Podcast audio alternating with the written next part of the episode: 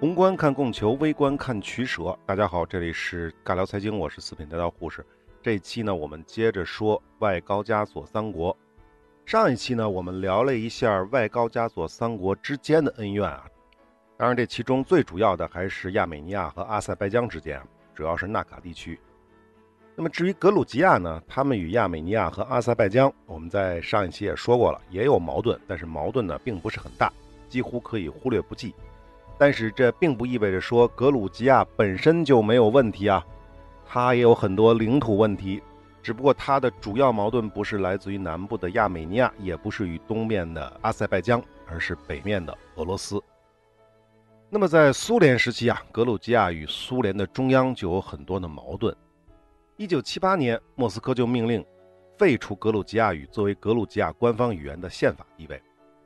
因此啊，格鲁吉亚就爆发了大规模的示威游行。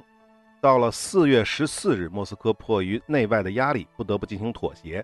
所以在格鲁吉亚，四月十四日成为了格鲁吉亚语日。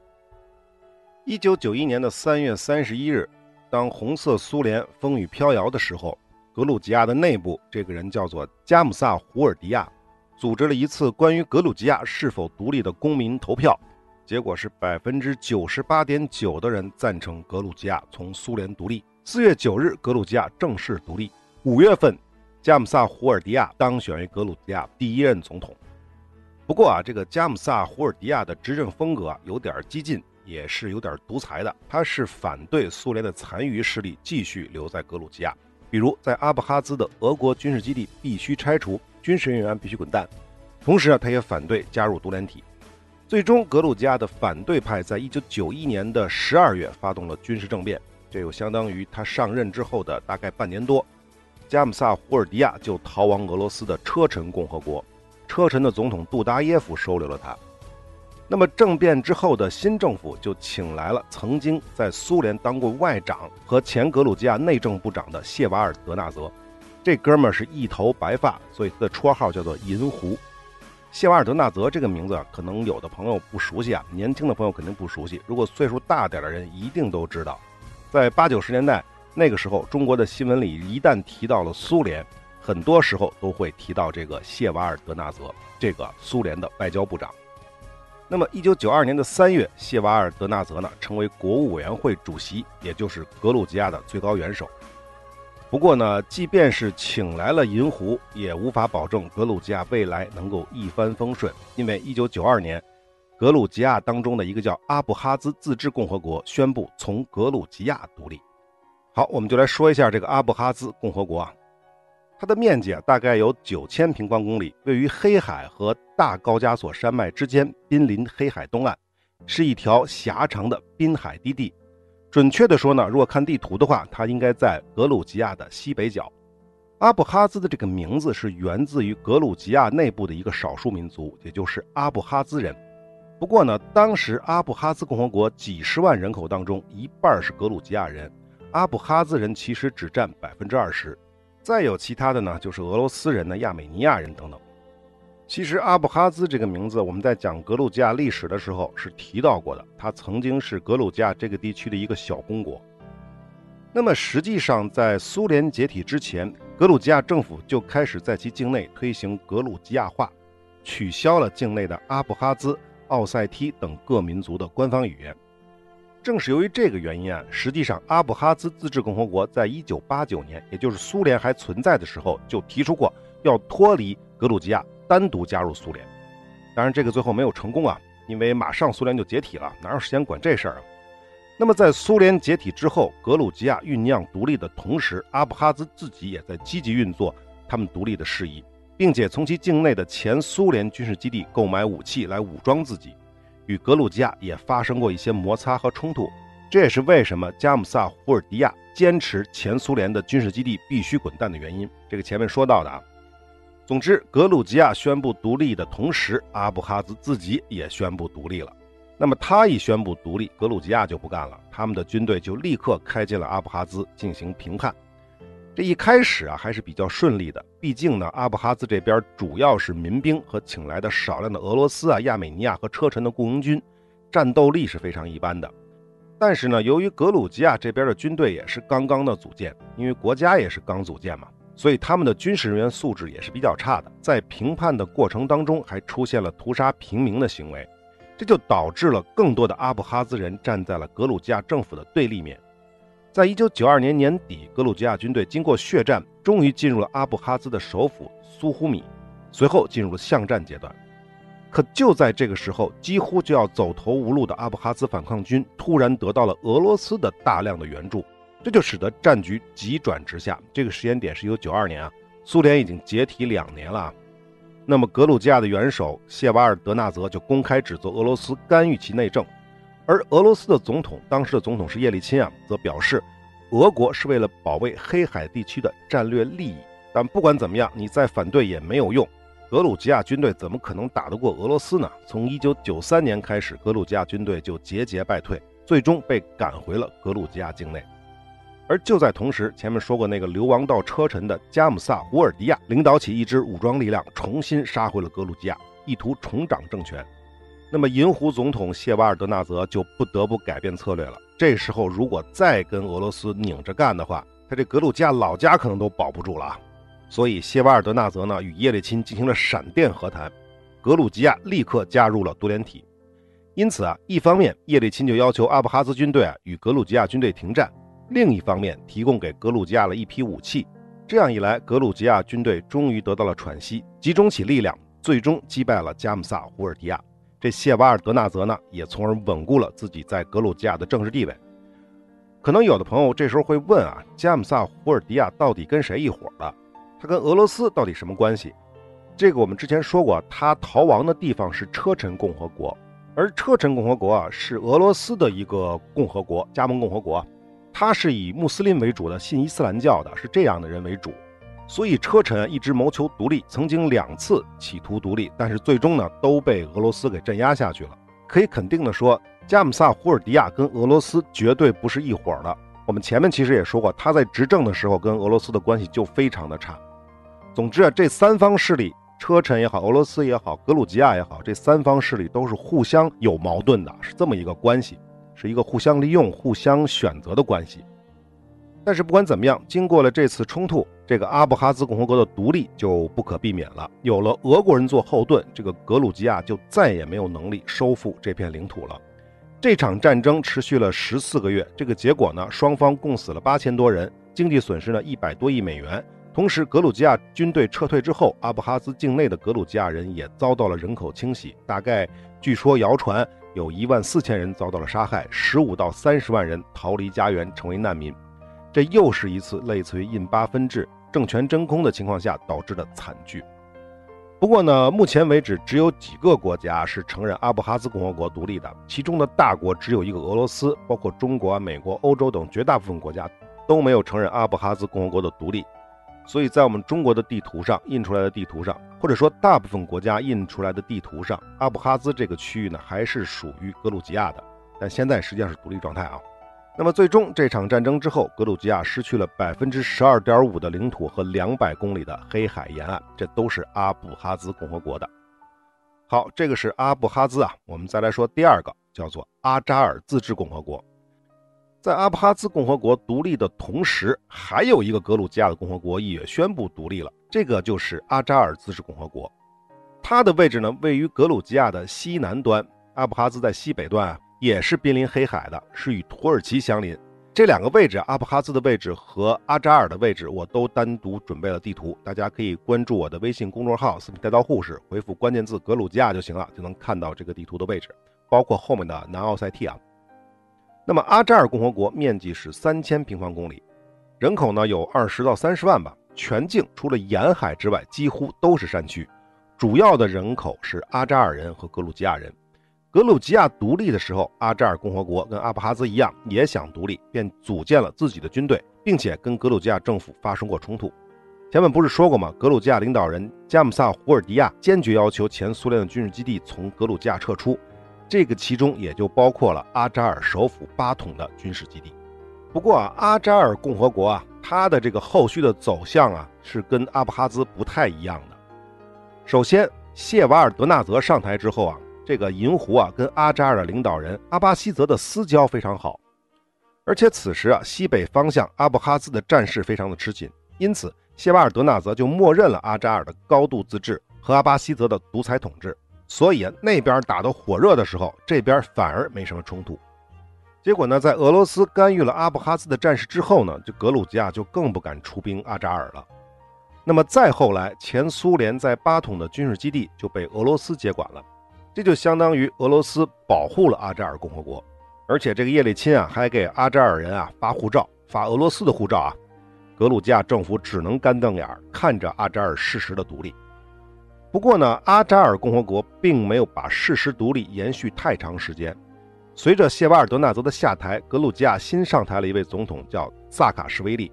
这个哥们儿呢，跟阿巴西泽可就没啥私交了，所以他就开始琢磨了，怎么样能够把阿扎尔共和国重新纳入格鲁吉亚的控制。二零零四年的三月，萨卡什维利前往阿扎尔自治共和国，结果总统车队遭到了阿扎尔政府武装的拦截，不让他去。这萨卡什维利觉得颜面尽失。回到迪比利斯之后，立刻就发表了全国电视讲话，对阿扎尔发出了最后通牒。不过呢，立刻遭到了阿巴西泽的回绝，这两边就剑拔弩张起来。二零零四年的四月，就是一个月之后，萨卡什维利以军事演习为借口，陈兵阿扎尔的边界。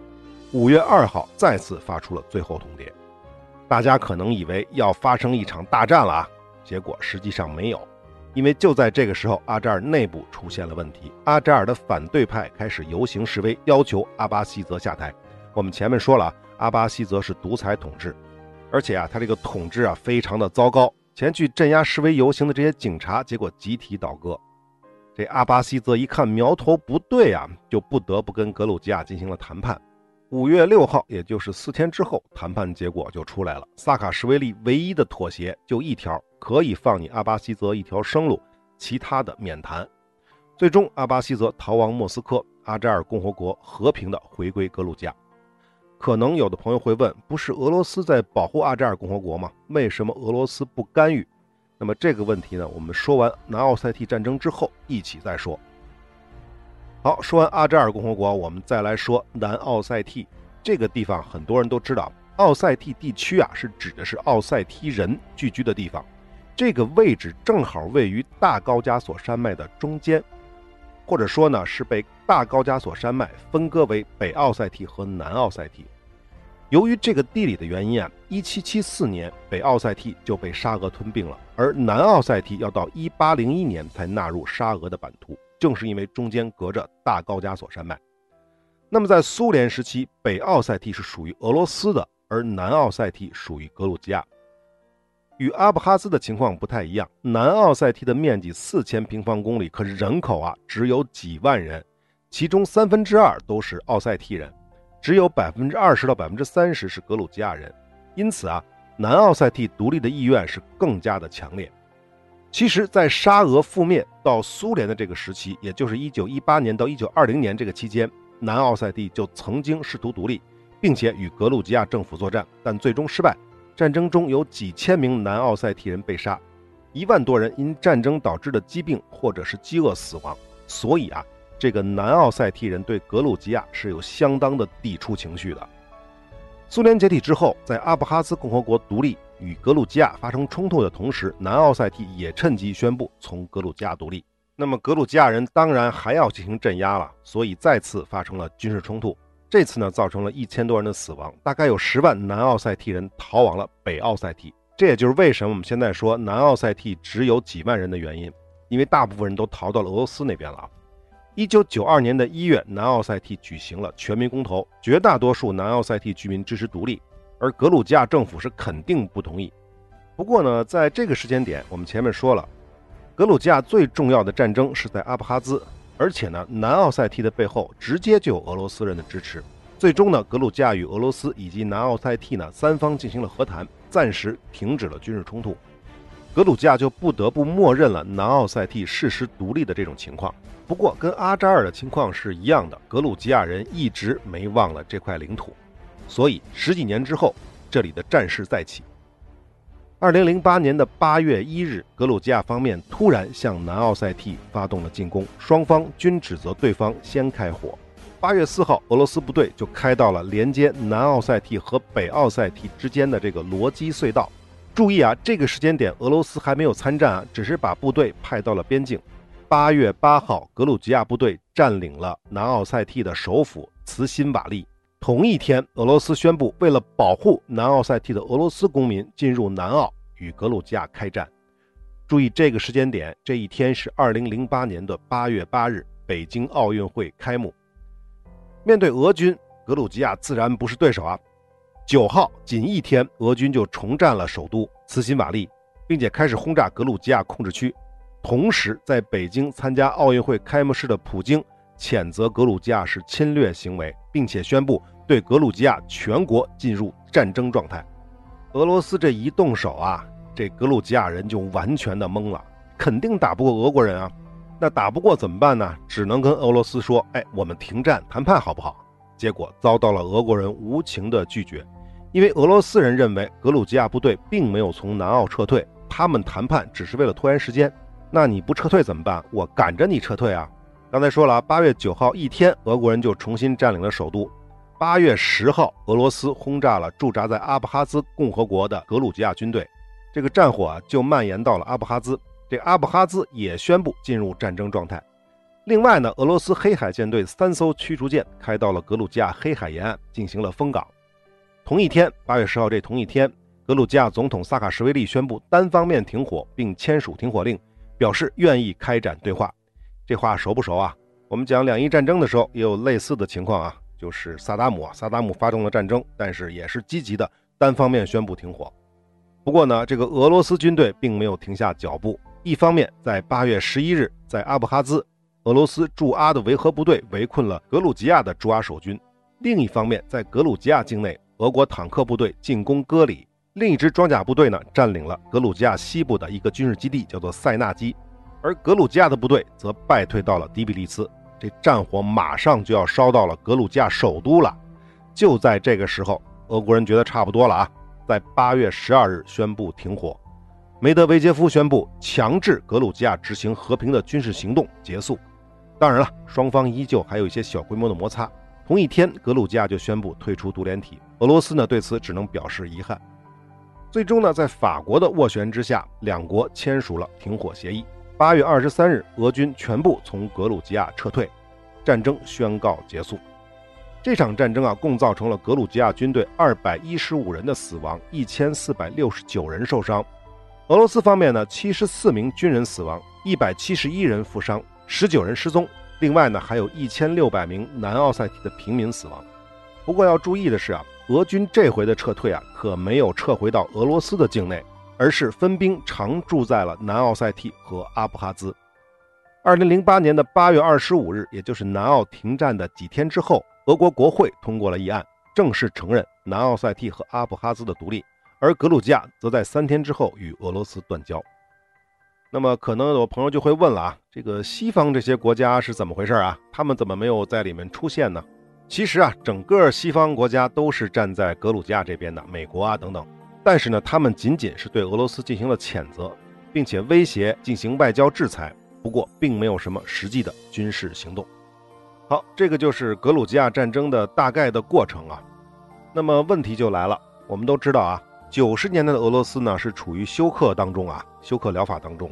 两千年之后，普京上台之后的俄罗斯也是在慢慢的恢复当中。为什么在这种内交外困的情况下，还会去支持格鲁吉亚的南奥塞梯和阿布哈兹的独立呢？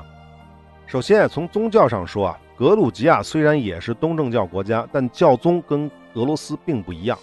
但更关键的还是地缘政治的原因。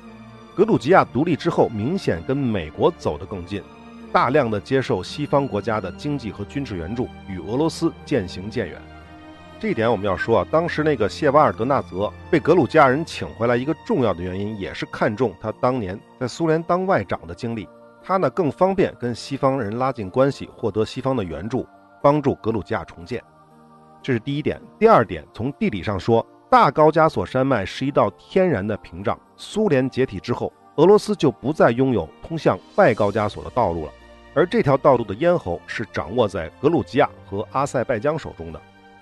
那么阿布哈兹的位置恰恰是大高加索山脉西边的通路，而南奥塞梯与北奥塞梯之间的罗基隧道是大高加索山脉中线的命脉。如果能够通过支持这两个地区的独立，获得这两个地区的控制权的话，那就自然获得了南出高加索的缓冲地带，俄国对中东地区的影响力才能更大。另外呢，南奥塞地区是重要的能源运输路线，俄国人自然也要争取这些地方不被纳入美国的势力范围。但是不管如何，两场战争、两块领土的失去，使得格鲁吉亚彻底跟俄国成了死敌。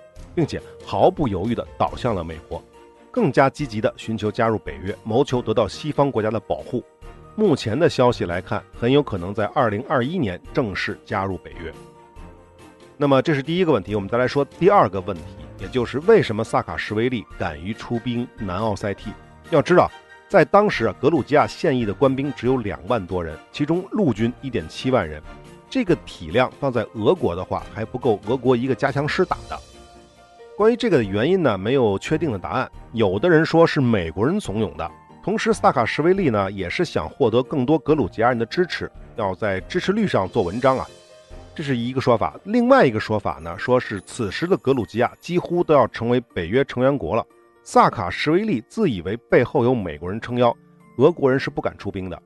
甚至还有人说萨卡什维利是妄图通过对南奥的战争拉西方国家下水。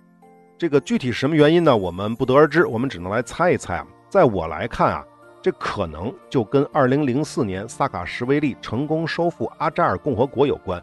正是因为他兵不血刃地收复了阿扎尔，因此这家伙才膨胀了，以为阿扎尔能收，南奥就也能收。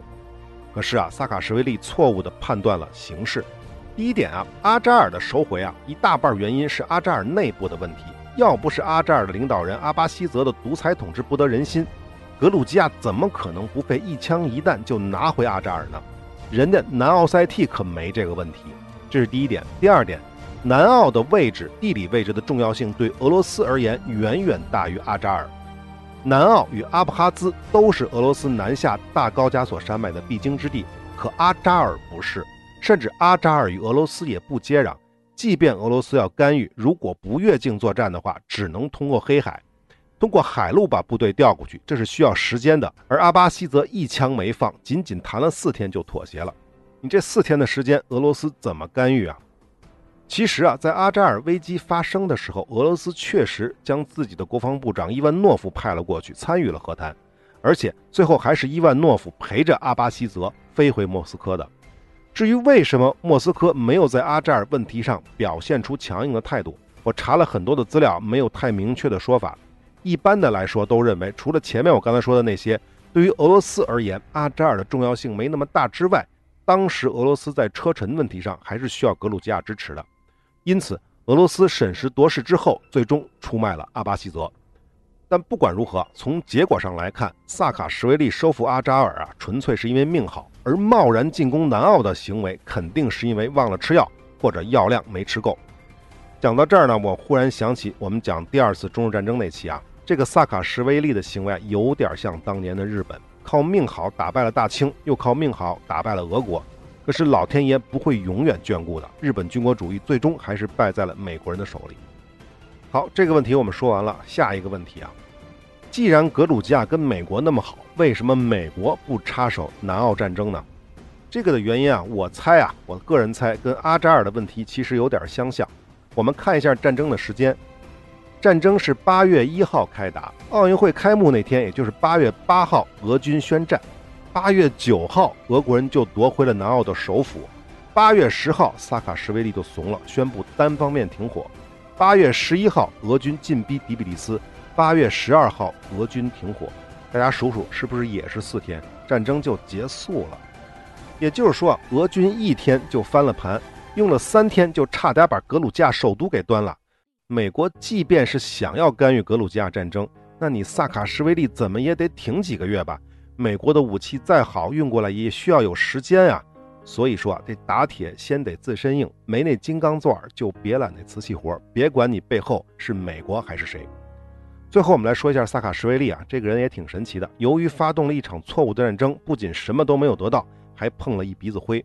萨卡什维利在2013年的格鲁吉亚大选当中失败，随后就离开了格鲁吉亚。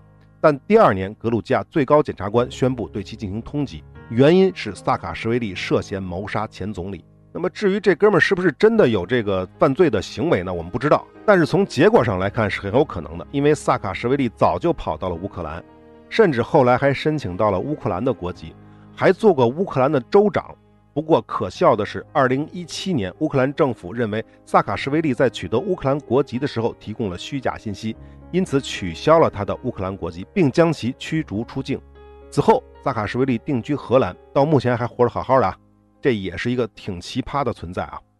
好，关于格鲁吉亚的战争，关于格鲁吉亚跟俄国人的恩怨情仇，我们就说完了啊。那我们下面来说一下外高加索三国现在的国际关系是什么样子。那么格鲁吉亚就不用说了，亲西方，积极加入北约，是苏联的死敌。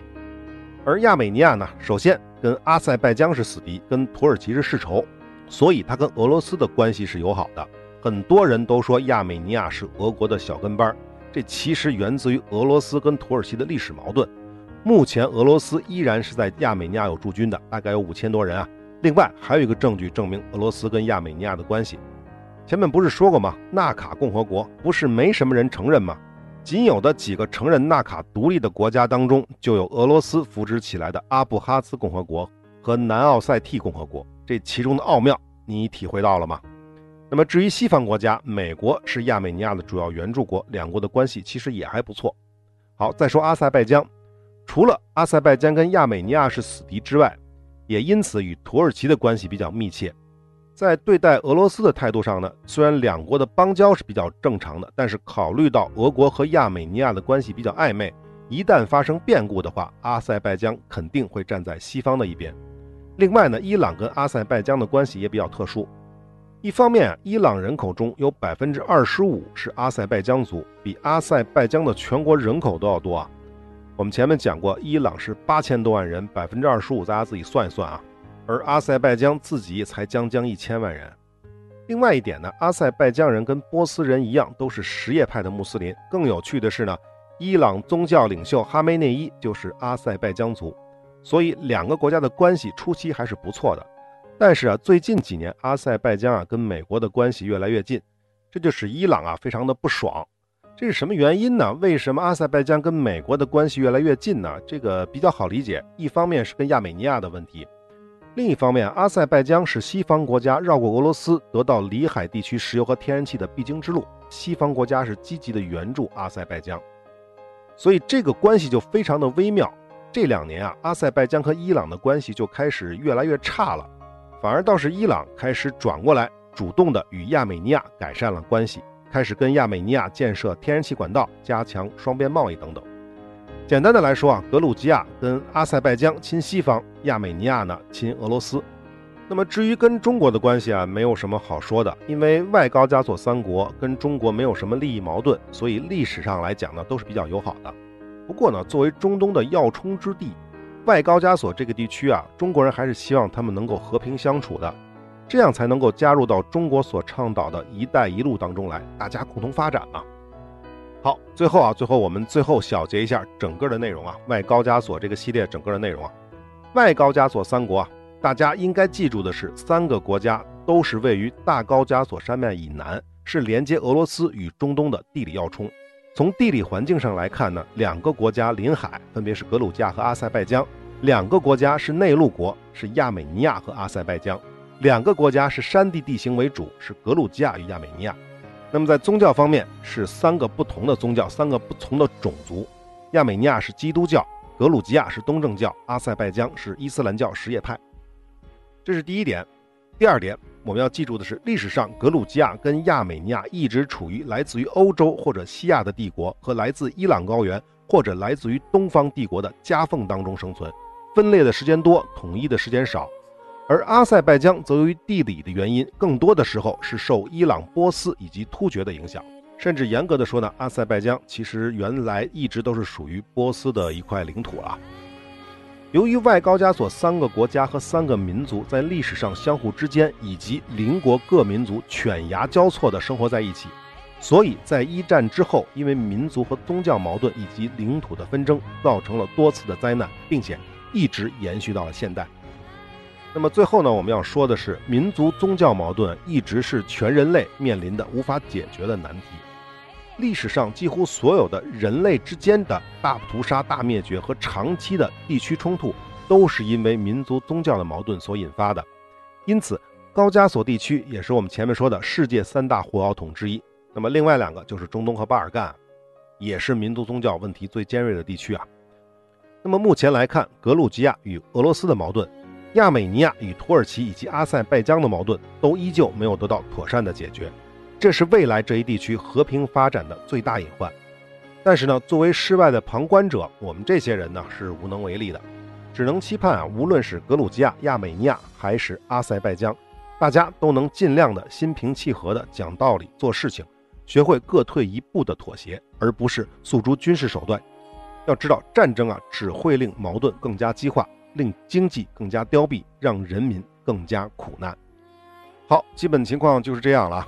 最后跟大家再补充一下啊，外高加索三国的地理位置特殊，山地、河流、湖泊、海洋、内陆海等等的风景都十分优美，被欧洲人称为“上帝的后花园”。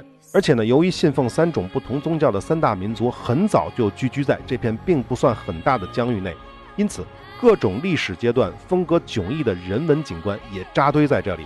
非常值得前往旅游观光。只不过呢，由于这个地区我们之前讲了这么多的内容，如果你来这儿玩的话，该说的话说，不该说的话就不要说。至于什么纳卡地区啊，什么阿布哈兹啊、奥塞梯啊，其实都是可以去的啊，中国人都是可以去。只是入境的方式大家要查一下，有可能会有些麻烦，包括进入的路线和签证的时间，大家去之前要做好攻略。另外呢，这三个国家对中国都是比较友好的啊。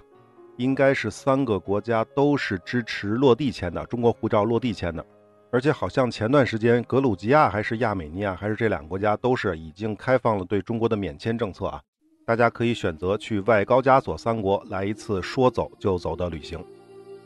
好，这个系列我们就全部聊完了，我们下期再见。